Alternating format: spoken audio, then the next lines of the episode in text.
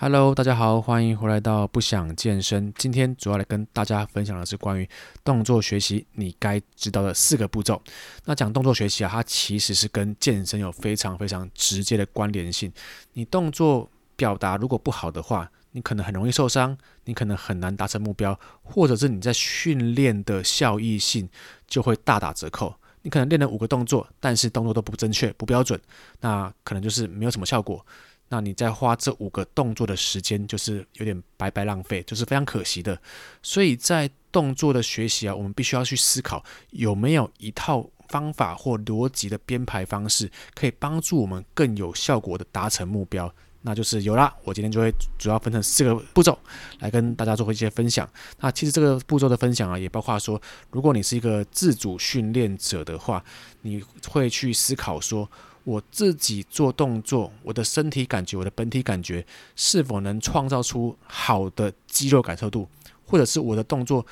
在哪一个位置，我的摆位会最好，我的受力跟发力的方式是最好的，都可以透过自我的觉察去。了解到说我的动作如何去表达，也或者你是一位健身教练，因为我发现到也蛮多健身教练在听我的频道的。好，假设你是一个健身教练，你在教人的时候，你要用什么样的表达方式、传达方式，可以让你学生更快速的吸收我们的资讯，让他可以在短时间内就可以达到一个很好的动作效果，那可以帮助他更快的达成目标。这都是我们需要去学习的地方。如果你讲了噼里啪啦讲一大串，结果你的学生都不知道你在讲什么，或者是他做出来的动作并没有符合我们的期待，那就是在表达能力我们就需要去加强，或者是在教学能力有没有什么可以更精进的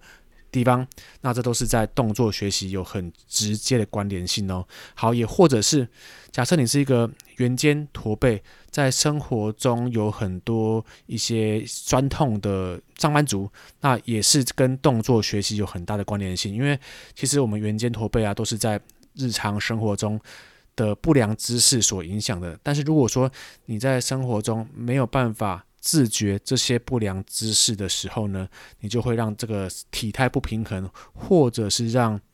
你的肌肉的酸痛感，它就会日益的增加。那年纪越大，你的体态就会越来越失衡，甚至于你会越来越多这种腰酸背痛的症状出现。那如果你要克服这个问题的话，你同样的，你也要自觉你生活中的不良姿势是如何产生的。那当你自觉的时候，你要去如何去改善这个问题？这也是在我们今天的这一集，我会去教你如何去发现问题，那如何去解决问题。好，那我以下分成四个步骤来跟各位做一些分享。第一个步骤是看，因为人是透过视觉最直观的生物，通常我们在判断一个事物或者是在看一个人的时候，我们的第一印象。都是非常非常的重要，因为我们在看这个人，我可能有些人会觉得，哎，看得很顺眼，那有又有些人可能会觉得很不顺眼，很没有眼缘，那都是透过视觉，就好像你在路上看到一个帅哥或一个美女，你都会多看他几眼，然后就是会让会觉得赏心悦目，又或者是你在判断一件事情的真假对。错，你都会用视觉去判断这件事情的真伪，那都是眼见为凭，所以视觉是一个很直观的资讯输入的方式，也包那也包括说，在学习的过程当中，我们透过图像化的让大脑建立视觉的这种画面，你在学习的效果会更好。那我跟大家分享一个例子，我在小时候啊，我就我爸很喜欢去找一些教材来帮助我学习，那其中一个教材让我非常印象深刻。他这教材就是他好像也花了大概三四万左右左右的这个钱，然后去买这个教材。那这教材的主题是如何透过图像化去加强你的记忆力。其中，他第一个章节就是说，他会摆五个物品在你的眼前，比如说奖杯，然后矿泉水、相框、白板、台灯。那你要如何在短时间内记忆这五个东西，然后可以把这个顺序性可以很快速的连接在一起，那就用这个五个东西，然后去请你去想象一个人，他有一个头，然后两只手、两只脚，就是有五个这个肢体的部位，然后分别把刚刚上述所讲的五个东西放在这五个部位上，然后你可以去想象。那比如说我刚刚讲奖杯放在头上，然后相框放在肩膀上，然后白板放在右肩上，然后台灯放在左脚上。那你想完之后呢，你会觉得说这个画面好像是很不符合真实生活中会有的画面，所以。建立这个画面之后，你就会印象深刻。那这个画面就会帮助你在把这五个东西记忆起来的时候呢，可以更快速的串联，而且可以让它的顺序性可以从头到脚连接在一起。这都是透过视觉去记忆东西的一种方式。好，接下来讲的是。视觉学习的第二个观点叫做镜像神经元。镜像神经元呢、顾名思义就是说，我们的生物，尤其是人类哦，在执行动作或在观察动作的时候，我们大脑会产生神经连接，就好像你在照镜子一样，模仿这个动作。我举个例子，如果你是一个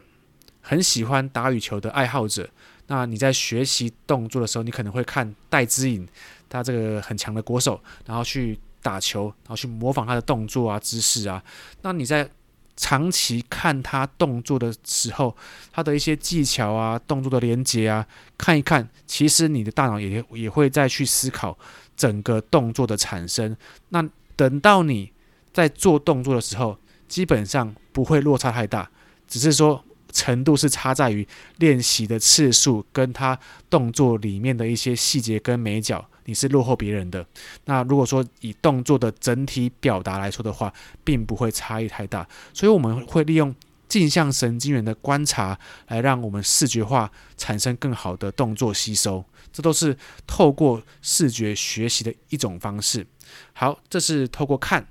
那第二个学习的动作技巧是透过听。听的话就。比较简单，就是你要去听重点。像其实我们有时候在看 IG 或在看 YouTube 的时候，我们很常会去看一些网红的动作的产生，然后看一看之后，你在自己做的时候，诶，好像虽然差异性不会太大，可是你总觉得好像感受度，还是一些细节是没有办法去很清楚的做动作。其实我可以跟大家分享，我以前在学习健身跟学习当。教练的时候，一种偷学的技巧，就是我以前在当教练之前呢，我在沃郡健身，然后那时候我是都自己练。那我练一练，我看到有些教练在教学生的时候，我都会去在旁边。做他的做器材，然后偷偷听偷学这样子的，看有没有什么一些 mega 可以去学习的。比如说啊，胸推你可能要做一些呃肩胛下压稳定的动作啊，还是说做一些呃深蹲的时候你要稳定核心啊，这都是透过教学听的关键重点来去连接到我们学习的一个部分，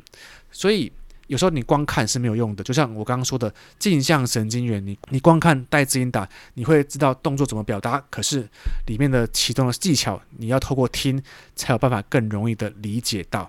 好，这是第二个，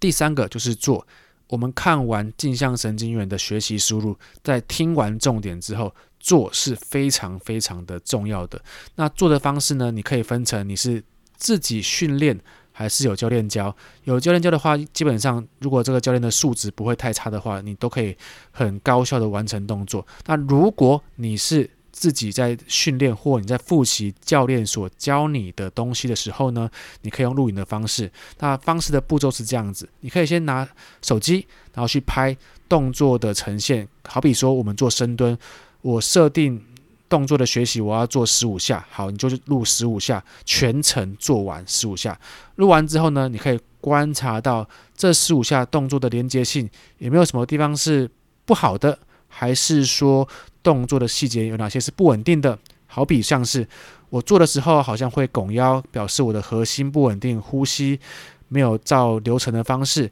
又或者是我双脚做的时候，可能单有一只脚会先起来，双脚的一些肌力，还是臀部的肌肉不平衡、失衡所造成的现象。如果观察到这些细节的问题，核心不稳定，那就先停下来，先把核心启动，加强呼吸方式。如果是双双侧的脚不平衡，那先训练单脚虚弱的那一只，去加强它的臀肌，还是说，加强它的发力方式，又或者是它某些肌肉紧绷，那我们先放松完之后，等把局部的问题解决之后，再回到全程去观察一次。那透过全程、局部、全程的循环去串联起来，让这个做动作的效益性产生更好的效果。那套用在每一次的训练上面，你就可以更有效的表达出学习的方式。这是做。那做完之后呢，我会建议大家，你在每一次训练之后的结束，回去之后你要去思考。思考在整体动作来说，跟学习来说是一个非常非常关键的要素。像其实我在当教练的时候，因为我们会去学一些解剖学跟机动学，那我会去思考动作的产生是用哪一块肌肉、哪一块骨骼去产生连接的。你思考完之后，你会会更有效益的去体验、体会出这个动作是怎么产生，我要怎么做才会创造出。更有效益的方式，你的肌肉的收缩感、感受度要怎么做才会更好？那当你有这些思考逻辑的编排方式的时候，你大脑在不自觉就会去把整个动作借由看、听、做、思考四种连接的串联，来把这个动作学习当成是一种更有效益的表达输出。好，以上是我讲的这四个步骤。好，我觉得这一集啊。最主要的重点是，我们在借由看、听的资讯输入，你要怎么去更有效率的去学习？那再透过做跟思考，去让动作的表达输出来创造更好的连接。所以借由这四个步骤啊，可以让你在健身的动作学习上更有效果、更有效益。那其实这个技巧，我也蛮建议大家可以套用在现实生活中的任何的学习上面，不管是健身，不管是。假设你喜欢煮菜啊，还是你喜欢画画啊，还是你想要学习各方面的一些技能啊，都可以透过看、听、做、思考这四个步骤来创造出更好的学习效果哦。好，那我这一集啊就先分享到这边。如果有任何问题的话，可以私信我 IG Populun P O P U L U N。如果觉得我讲的不错的话，可以点选底下链接，请我吃一份鸡胸肉哦。我们下次见，大家拜拜。